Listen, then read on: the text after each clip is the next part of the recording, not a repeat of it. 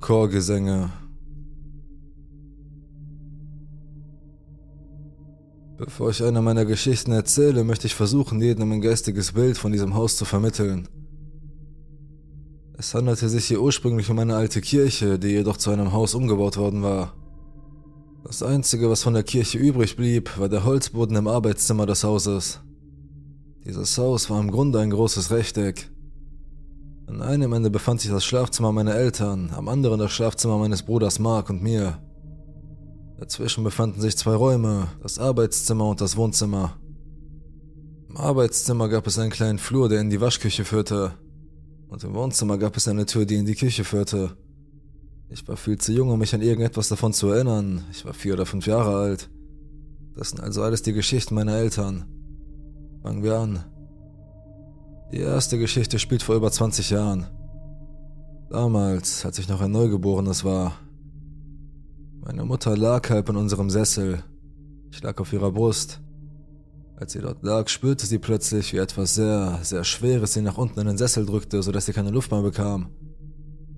Mein Vater war zu dieser Zeit bei der Arbeit, also war sie die Einzige, die zu Hause war. Meine Mutter, die eine religiöse Frau ist, begann in ihrem Kopf zu Gott zu rufen und ihn anzuflehen, mich zu beschützen. Sobald sie das tat, hörte es auf. Sie stand dann schnell auf, nahm mich und verließ das Haus. In den nächsten paar Jahren passierten ein paar kleine Dinge. Mein Vater und meine Mutter hörten sowohl Chormusik als auch laute, schwere Stiefelschritte, die von außerhalb ihres Schlafzimmers kamen. Auch das passierte mehrmals. Eine weitere kleine Sache, die passierte. Meine Mutter wusch gerade Wäsche, das war wahrscheinlich um 2006 herum. War mit einer Freundin unterwegs, Mark war noch nicht geboren und mein Vater war auf der Arbeit. Aus unserem Trockner ragte ein kleines Metallstück heraus, das dazu diente, dass die Tür des Trockners geschlossen blieb. Es gibt keine Möglichkeit, die Schublade zu öffnen, ohne gewaltsam daran zu ziehen. Meine Mutter, die wieder einmal allein zu Hause war, stellte fest, dass der Trockner fertig war. Also unterbrach sie alles, was sie gerade tat, um die Wäsche aus dem Trockner zu holen. Nur um dann zu sehen, dass die Tür des Trockners weit offen stand. Irgendetwas oder jemand hatte sie geöffnet.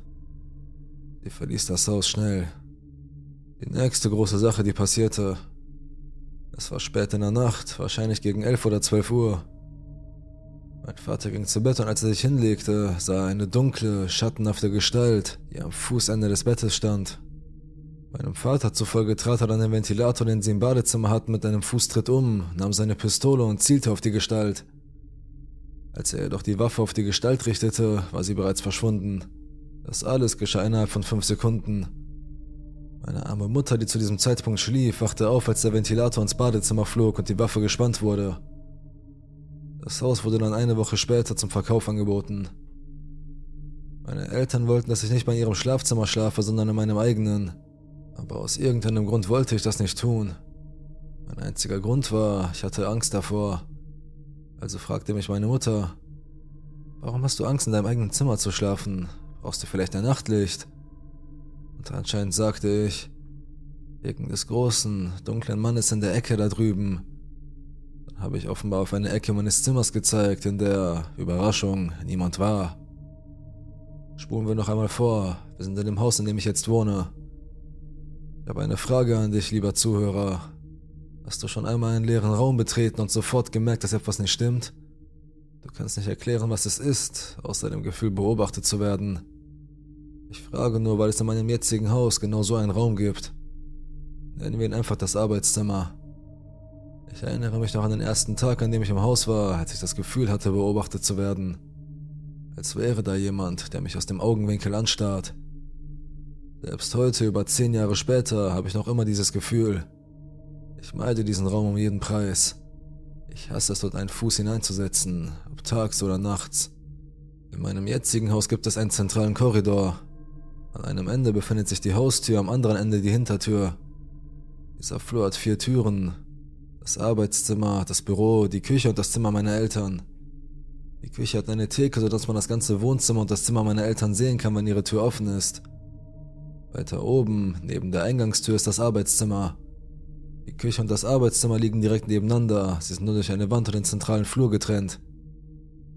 Die erste Geschichte aus diesem Haus, die ich euch erzählen möchte, ereignete sich vor fünf Monaten. Ich stand allein in der Küche und wusch das Geschirr ab und putzte die Arbeitsflächen. Es war wahrscheinlich zwei Uhr nachts.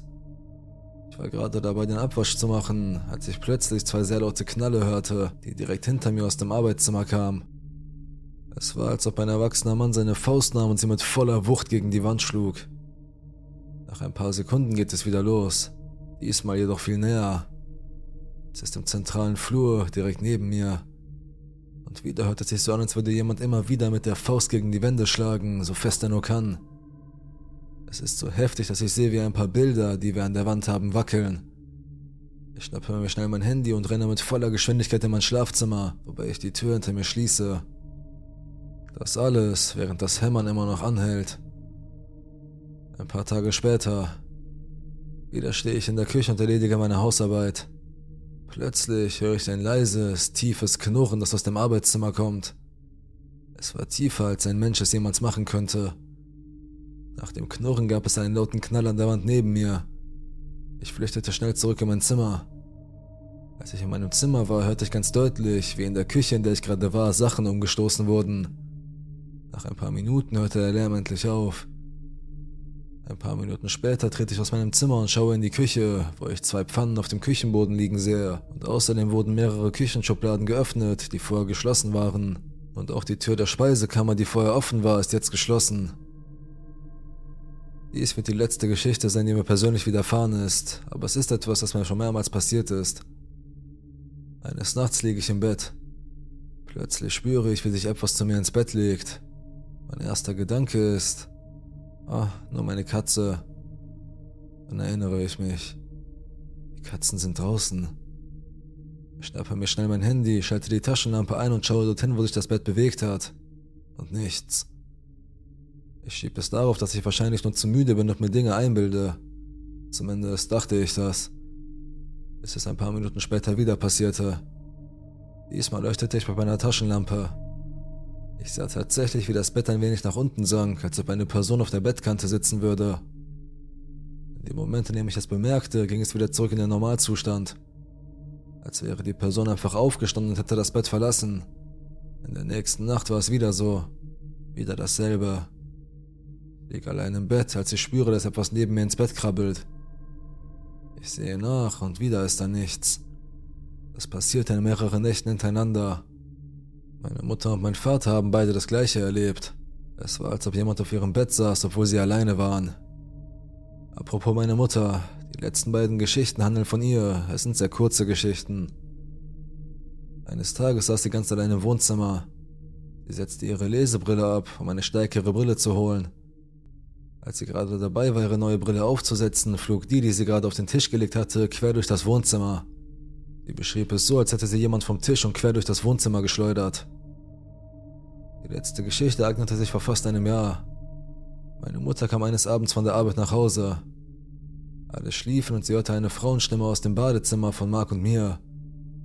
Die Stimme sagte nur Hallo? Sie blieb stehen, grüßte zurück und fragte, wer da drin sei. Als sie keine Antwort erhielt, schaltete sie das Licht im Bad an und stellte fest, dass niemand da war.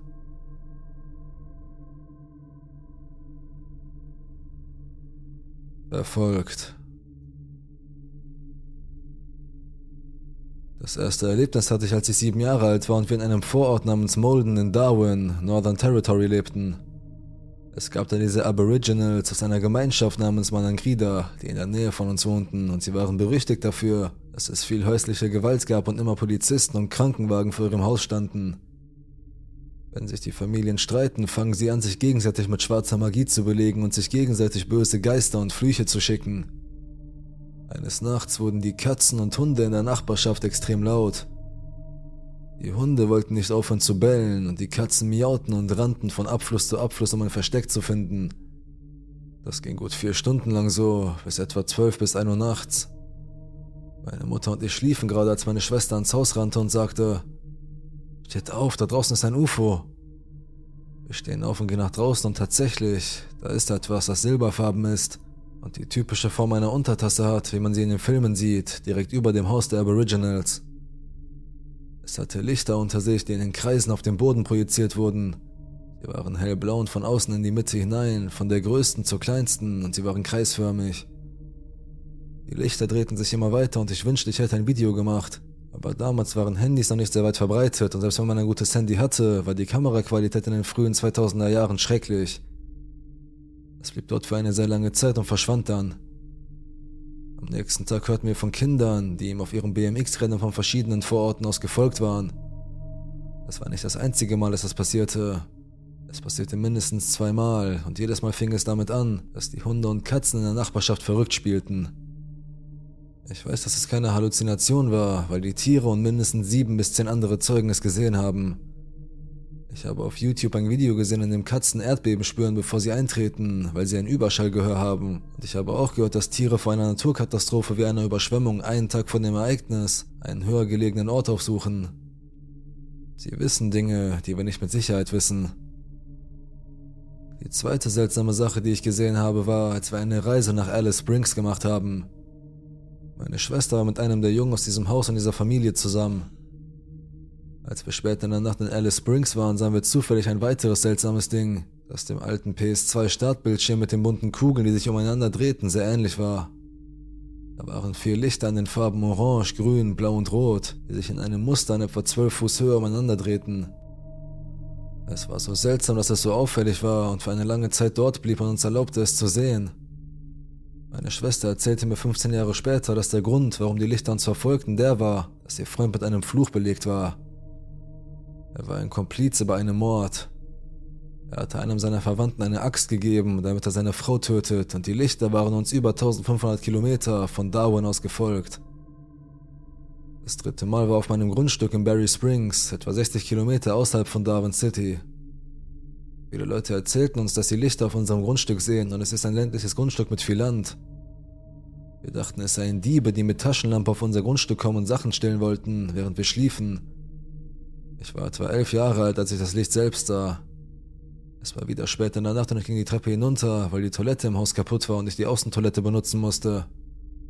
Etwa 30 Meter entfernt unter einem Mangobaum sehe ich ein schwaches Licht wie bei einer alten Taschenlampe, die ihre Batterie verliert. Ich wollte schon aufschreien, weil ich dachte, ich würde den Dieb erwischen. Aber sehr schnell merkte ich, dass es glitt und irgendwie auf und ab wippte. Vielleicht hat es gemerkt, dass ich es gesehen habe, und das Licht verwandelte sich zu einem makellosen Gold.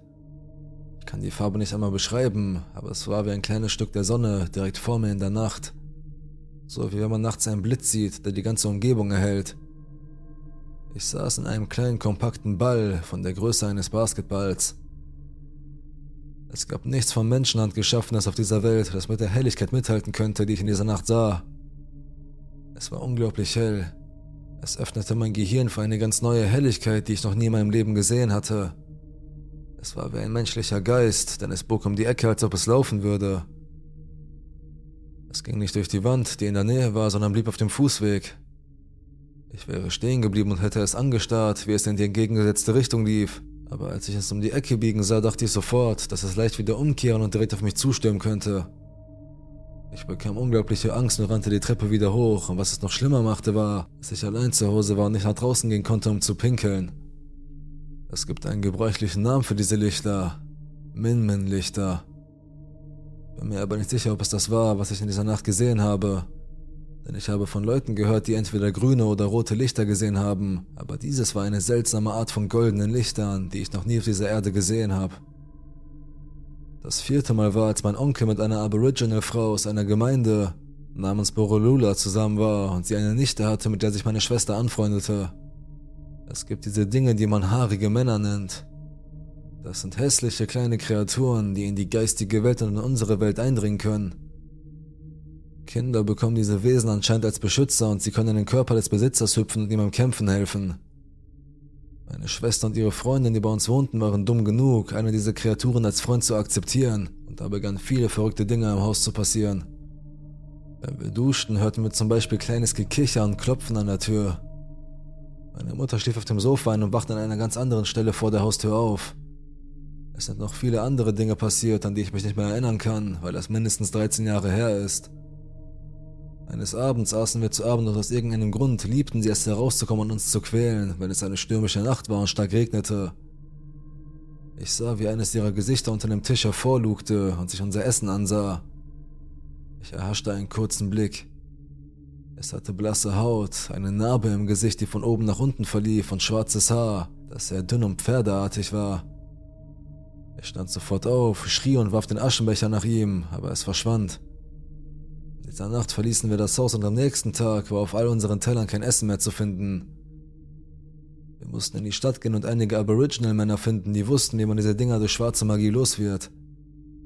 Die kamen zum Haus und führten alle möglichen Gesänge und Rituale durch, und wir hörten es sogar in einem nahegelegenen Busch, und einer der Männer warf mit einem Stein nach ihm, und es gab ein dumpfes, pochendes Geräusch, als ob es auf Fleisch traf. Das war das letzte Mal, dass wir weitere paranormale Erfahrungen mit ihnen hatten. Als wir in unserem Haus waren, bevor die Männer kamen, hatte ich meine vierte paranormale Begegnung.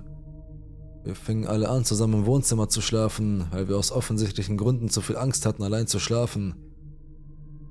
Ich war die Einzige, die wach war und ich konnte mich des Gefühls nicht erwehren, dass es eine Präsenz im Haus gab. Ich blieb etwa vier Stunden lang wach und sah mich im Zimmer um, weil ich das Gefühl hatte, es könnte aus dem Nichts auftauchen. Naja, es hat sich mir in dieser Nacht nicht gezeigt, aber es hat angefangen, die Schranktüren mindestens sechsmal heftig zuzuschlagen. Ich hörte in dieser Nacht keine Schritte im Haus, aber es war einfach auf der anderen Seite der Wand und schlug die Schränke so heftig zu, als ob es wütend wäre. Das war die beängstigendste Erfahrung meines Lebens, denn ich war die einzige Person, die das erlebte. Es ist wahr, dass deine Angst böse Wesen nährt, denn ich hatte in dieser Nacht Angst und habe mich wirklich darauf konzentriert und ihm meine Energie gegeben. Und es war wirklich schwer in dieser Nacht einzuschlafen, weil ich wusste, dass dieses Ding Kraft hatte. Aber schließlich schlief ich in dieser Nacht aus purer Erschöpfung ein, weil ich sehr lange wach geblieben war. Alles in allem haben mir diese Erfahrungen geholfen, meinen Glauben zu stärken, denn ich weiß mit Sicherheit, dass Dämonen existieren.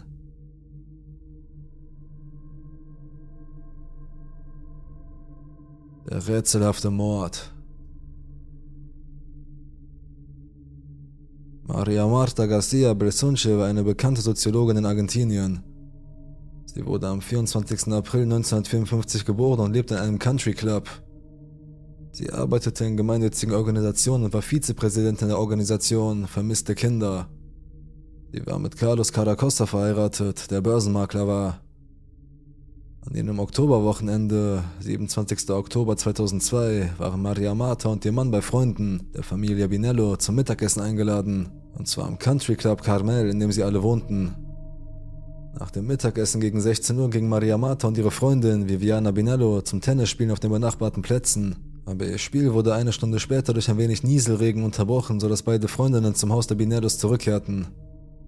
Dort blieb sie bis zum Spiel zwischen den Boca Juniors und River Plate. Nach dem Spiel kehrte sie gegen 18 Uhr mit dem Fahrrad nach Hause zurück, wo sie vermutlich duschte, da sie um 19 Uhr einen Termin bei ihrer Masseurin zu Hause hatte. Gegen 19 Uhr wartete die Masseurin, Beatrice Michelini, an der Tür des Country Clubs auf den Zugang zum Viertel von Maria Martas Haus. Der Wachmann tätigt den entsprechenden Anruf, um den Termin der Masseurin zu bestätigen, und als er sieht, dass er keine Antwort aus dem Haus von Maria Marta erhält, schickt er einen anderen Wachmann, um zu überprüfen, ob dort alles in Ordnung ist. Zur gleichen Zeit kommt der Ehemann von Maria in seinem Auto im Country Club an, nachdem er das Spiel Boca Juniors gegen River Plate bei seinen Schwägern gesehen hat. Bei seiner Ankunft trifft Carlos den Wachmann und die Masseurin am Eingang des Country Clubs, die nach seiner Frau fragen. Er fährt weiter zu seinem Haus, wo er das Fahrzeug des anderen Wachmanns sieht, der sich vergewissern wollte, dass alles in Ordnung ist. An dieser Stelle stellt Carlos Caracosta fest, dass ihm die ganze Sache sehr seltsam vorkommt. Er steigt aus dem Auto und betritt sein Haus. Drin ruft er mehrmals den Namen seiner Frau, ohne eine Antwort zu erhalten. Er geht die Treppe hinauf und bemerkt als erstes, dass die Badezimmertür offen ist und Dampf aus dem Bad kommt. Als er hineinschaut, bietet sich ihm ein schreckliches Bild. Seine Frau liegt mit dem Gesicht nach unten und der Hälfte ihres Körpers in der Badewanne, die in rot gefärbtem Wasser steht. Und als er sich umschaut, sieht er auch einen großen Blutfleck zwischen der Badewanne und dem Badezimmer. Daraufhin schaut Carlos aus dem Fenster und sieht die Masseurin und warnt sie von dem Fenster aus, dass Maria Marta einen Unfall in der Dusche hatte und die geplante Sitzung nicht stattfinden kann, woraufhin die Masseurin zu ihrem Erstaunen nicht zögert, das Haus zu betreten, um zu helfen. Und als sie die Szene sieht, versucht sie das Opfer wiederzubeleben. Währenddessen rief Carlos seinen Schwager an, mit dem er sich das Fußballspiel angesehen hatte, um ihm mitzuteilen, dass Maria einen Unfall erlitten hatte, was er zunächst nicht als etwas Ernstes ansah, ebenso wenig wie seine Halbschwester, als sie die Nachricht hörte. Das ändert sich drastisch, als das Paar dann nach Hause kommt und den leblosen Körper von Maria sieht. Um 19.07 Uhr ruft auch Carlos einen Krankenwagen. Auf dem von den Rettungsdiensten veröffentlichten Tonaufnahmen ist Carlos abgelenkt, fassungslos und aufgeregt zu hören. Der Anruf wurde getätigt, während die Masseurin anwesend war und versuchte, Maria wiederzubeleben. Irene, die später mit Guillermo eintraf und den Tatort vorfand, geriet in Panik und rief den Wachmann des Country Clubs an, der einen weiteren Krankenwagen rief. In ihrer Verzweiflung ging Irene auf die Straße und sucht verzweifelt nach einem Nachbarn, der Arzt ist und ihnen helfen kann. Auf dem Weg dorthin trifft sie Diego Piazza, einen jungen Medizinstudenten, der sich bereit erklärt, ihr zu helfen und erfolglos versucht, Maria wiederzubeleben. Um 19.28 Uhr trifft der Sanitäter Juan Govri Gordon ein und beginnt sofort mit der Herzmassage, Elektrostimulation und vier Ampullen Adrenalin, um Maria Marta wiederzubeleben. Ohne Erfolg. Maria Marta war bereits tot. Kurz darauf trifft der zweite Krankenwagen mit dem Sanitäter Santiago Biasi ein, der den Ort des Geschehens untersucht und einige Löcher an Maria Martas Kopf bemerkt, was der vorherige Sanitäter seltsamerweise nicht bemerkt hat. Und hier fängt es an komisch zu werden. Der erste Sanitäter erklärt, dass er angesichts des Zustands der Frau und der damaligen Situation dachte, ich möchte nicht, dass die Familie das sieht. Und so begann er nach eigenem Ermessen mit Hilfe der Masseurin Beatrice Michelini das Blut aus dem Zimmer zu entfernen. Santiago Biasi, der zweite Sanitäter, der am Ort des Geschehens eingetroffen war, rät ihm dies nicht zu tun und er macht die Familie auf den Zustand der Leiche aufmerksam und sagt, dass sie dringend die Polizei rufen sollten. Seine Vorschläge werden jedoch von allen Anwesenden ignoriert. Der Rest der Familie trifft im Haus ein und sieht Marias Leiche auf dem Boden liegen und kann nicht anders, als bitterlich um sie zu weinen. Zu diesem Zeitpunkt befanden sich bereits etwa zwölf Personen im Haus und Maria Martas Leiche lag immer noch auf dem Boden. Dann bringt die Familie die Leiche von Maria ins Schlafzimmer, wo sie sie so reinigt, dass es so aussieht, als sei nichts passiert. Dort bleibt die Familie lange Zeit im Schlafzimmer. Irgendwann kehrt Marias Halbbruder John Hurtig an den Ort des Geschehens zurück und findet ein verformtes Stück Blei unter der Stelle, an der sich die Leiche seiner Schwester befunden haben muss. Die einzigen, die bis dahin die Löcher am Kopf gesehen hatten, waren die Sanitäter, und so kam John Hurtig auf die Idee, dass es sich um ein Verbrechen handeln könnte. Verzweifelt über seine neue Idee erzählt John Horatio davon, obwohl Horatio sich nicht so sicher ist, was John sagt. Trotzdem rufen sie Carlos, um zu sehen, ob er das Stück Blei erkannt hat und ob es ein Scharnier oder ein Stück eines Regals war, das zerbrochen ist. Aber Carlos, der von der Situation überwältigt ist, sagt den Brüdern, es könnte alles sein. Also wickeln beide Brüder das Stück Blei in Papier ein und werfen es in die Toilette, ohne weiter darüber nachzudenken. Danach war die vorherrschende Hypothese in der Familie, dass es sich um einen Unfall handelte. Sie war im Bad ausgerutscht und durch den Aufprall einfach verstorben, sodass sich die Familie nun lediglich darum kümmerte, an einem Sonntagabend einen Ort zu finden, an dem sie einen Totenschein ausstellen konnten. Guillermo Bartoli und Miguel Taylor machten sich auf die Suche nach einem Ort. Nachdem sie in einem Bestattungsinstitut abgewiesen wurden, weil Maria Martas Leiche erst untersucht werden musste, gingen sie zu einem anderen Institut, das nicht in die Zuständigkeit der Provinz fällt. Am nächsten Tag ruft Horatio einen engen Freund von ihm an, der Staatsanwalt ist und Kontakte zur Polizei hat. Er erklärt seinem Freund Juan die Situation und setzt sich mit der Polizei in Verbindung, damit sie mit dem diensthabenden Staatsanwalt und dem entsprechenden Kommissar am Tatort erscheinen können. An dieser Stelle kommt eine weitere Figur ins Spiel. Der Staatsanwalt Diego Molina Pico, der am selben Tag mit der Polizei zum Haus von Maria Marta fährt, wo er von Horatio und Juan Martin empfangen wird. Nach der Begrüßung zeigen sie ihm den Ort des Geschehens und bitten ihn, das Zimmer zu betreten, in dem die Leiche immer noch liegt.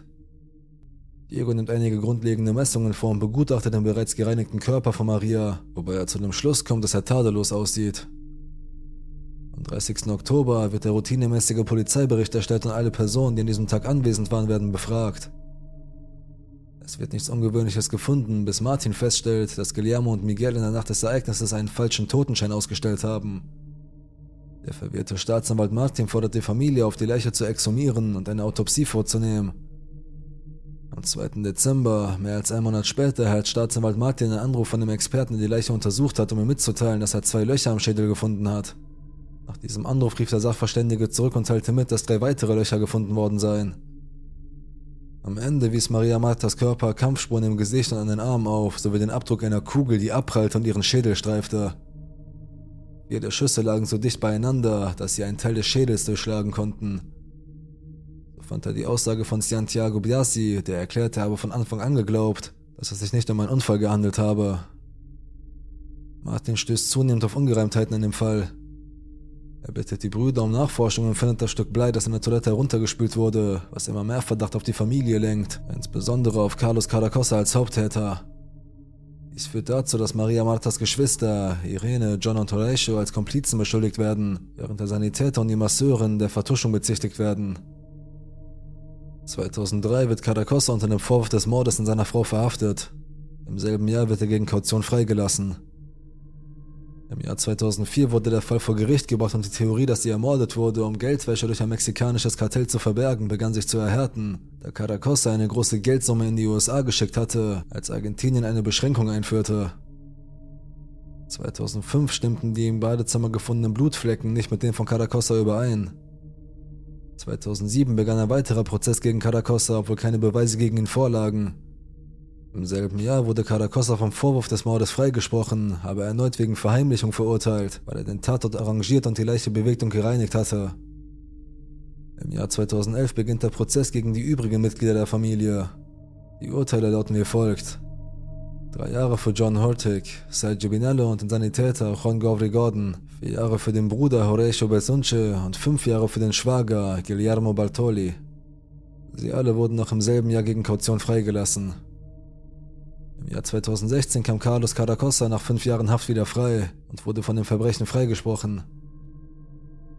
Daraufhin nahm eine andere Theorie Gestalt an, die besagt, dass Maria bei ihrer Ankunft zu Hause auf Liebe traf, die sie nach einer kurzen Konfrontation töteten, um keine Zeugen zu hinterlassen. Es wurde festgestellt, dass ein tragbarer Tresor, der Maria gehörte und ein Scheckbuch enthielt, aus dem Haus verschwunden war. Außerdem waren die Sicherheitskameras im Haus an diesem Tag auf mysteriöse Weise ausgeschaltet worden. Im Jahr 2017 betritt eine neue Figur die Szene. Nicolas Pacello, ein Mann, der bereits mehrere Häuser in der Gegend ausgeraubt hat. Dieser Mann war an jenem Tag von zwei jungen Leuten im Country Club gesehen worden. Im Jahr 2018 wurden dank neuer Technik weitere Fortschritte in dem Fall erzielt, die es ermöglichten, einen am Tatort entnommenen Blutfleck zu analysieren und festzustellen, dass er von einem Mann stammte. Das Blut stammte nicht von Maria. Dieses Blut wurde an der Wand des Treppenhauses, auf einem Gemälde in einem Schlafzimmer, im Flur und im Badezimmer selbst gefunden. Bis heute ist unklar, wessen Blut es ist. In diesem Jahr würde Nicolas Pacello auch wegen Diebstahls aus fünf Häusern in einem anderen Country Club eingesperrt werden. 2020 wurden die Brüder, der Nachbar und der Sanitäter vom Vorwurf der Vertuschung freigesprochen. Im Jahr 2022 trat Caracossa während des Prozesses zum ersten Mal seit 20 Jahren als Privatkläger auf und sagte, ich habe 20 Jahre darauf gewartet, vor dem Mörder meiner Frau zu stehen. Pacellos Aussage war, dass er absolut nichts damit zu tun hatte und dass er weder gestohlen hat noch etwas über Maria wusste. Das Problem ist, dass es weder Beweise gibt, die Pacello mit dem Fall Maria in Verbindung bringen, noch eine Mordwaffe, die ihn belasten könnte. Der Fall ist noch immer ungelöst, aber es ist unwahrscheinlich, dass er jemals mit einem eindeutigen Schuldigen abgeschlossen werden kann. Was denkst du? Wer hat Maria getötet?